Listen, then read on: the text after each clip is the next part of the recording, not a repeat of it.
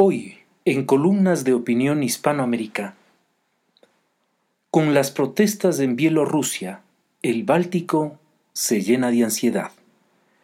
Columna de Emilio Cárdenas, ex embajador de la República Argentina ante las Naciones Unidas, publicada el 2 de septiembre del 2020 en El Diario de Uruguay. El notorio fraude electoral cometido en Bielorrusia por el actual presidente Alexander Lukashenko lo ha debilitado en extremo ante su propio pueblo. Las calles de Minsk y las de otras grandes ciudades del encerrado país sin salida al mar se han transformado en escenarios de protestas tan ruidosas como continuas. La gente le ha perdido el miedo al régimen autoritario que gobierna el país. La autoridad de Lukashenko está muy lastimada y su legitimidad está siendo desconocida por su propio pueblo. Bielorrusia es un país poco conocido en nuestro rincón del mundo. Tiene unos 10 millones de habitantes de origen eslavo que profesan la fe cristiana en su variante ortodoxa.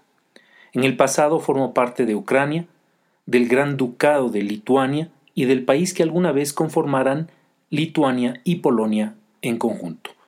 La Rusia zarista se apoderó del país a fines del siglo XVIII Luego de la Primera Guerra Mundial tuvo un breve periodo de independencia, pero en 1945 se integró a la Unión Soviética, aunque con una bancada propia en la Asamblea General de las Naciones Unidas. Quienes protestan en Bielorrusia enarbolan banderas blancas con una franja horizontal colorada, que es frecuentemente acompañada con la imagen de un caballero medieval a caballo, símbolo de la democracia y de la independencia del país respecto de la Federación Rusa. Ese caballero formaba parte de los símbolos nacionales del Gran Ducado de Lituania, alguna vez compuesto por Lituania y Bielorrusia. Pero la tradición democrática de Bielorrusia es breve. El país integró el imperio soviético desde 1921 y sabe bien lo que es vivir en el autoritarismo. Curiosamente, en las protestas que se están sucediendo en toda Bielorrusia, las mujeres parecieran tener el liderazgo quizás porque sus respectivos esposos están encarcelados por el autoritario Lukashenko. La ciudad de Vilna, capital de Lituania, está emplazada a solo 60 kilómetros de la frontera con Bielorrusia. Por esto, lo que ocurre en este último país es seguido muy de cerca por las demás naciones del Báltico. Por esto, lo que ocurre en este último país es seguido muy de cerca por las demás naciones del Báltico.